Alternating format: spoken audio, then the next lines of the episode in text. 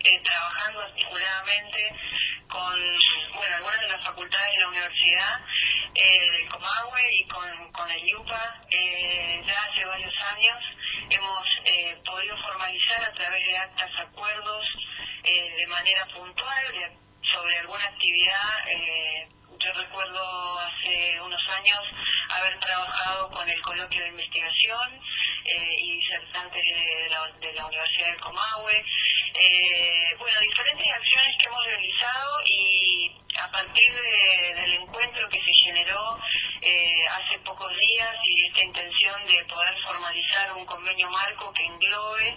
estas actividades en general, ¿no? Entre las dos casas de estudio eh, y poder también ordenar todas las acciones eh,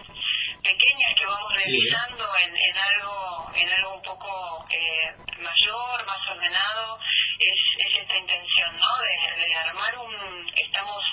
redactando el, lo que va a ser el convenio marco eh, que se va a firmar para poder después eh,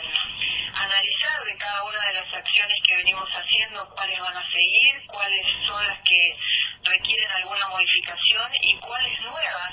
eh, bueno nos van a, acompañar y nos van a, a marcar digamos esta nueva trayectoria, este nuevo este nuevo camino. Bueno, se, se, mencionaban las dos carreras de comunicación social en el caso de la Universidad del Comahue y eh, nuevos medios en el caso del IUPA.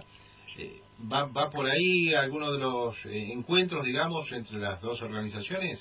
Sí, hay, bueno, eh, tienen que haber actividades que, que ya venimos realizando entre la facultad, bueno, entre la carrera específicamente de comunicación y, y el departamento de artes visuales, de aquí, de, perdón, de artes audiovisuales de aquí de IUPA,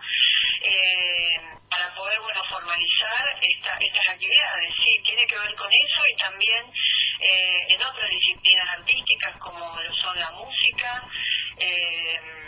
y bueno, otros otros formatos también audiovisuales que tienen que ver con la Facultad de Lenguas, sí que también venimos trabajando en eso.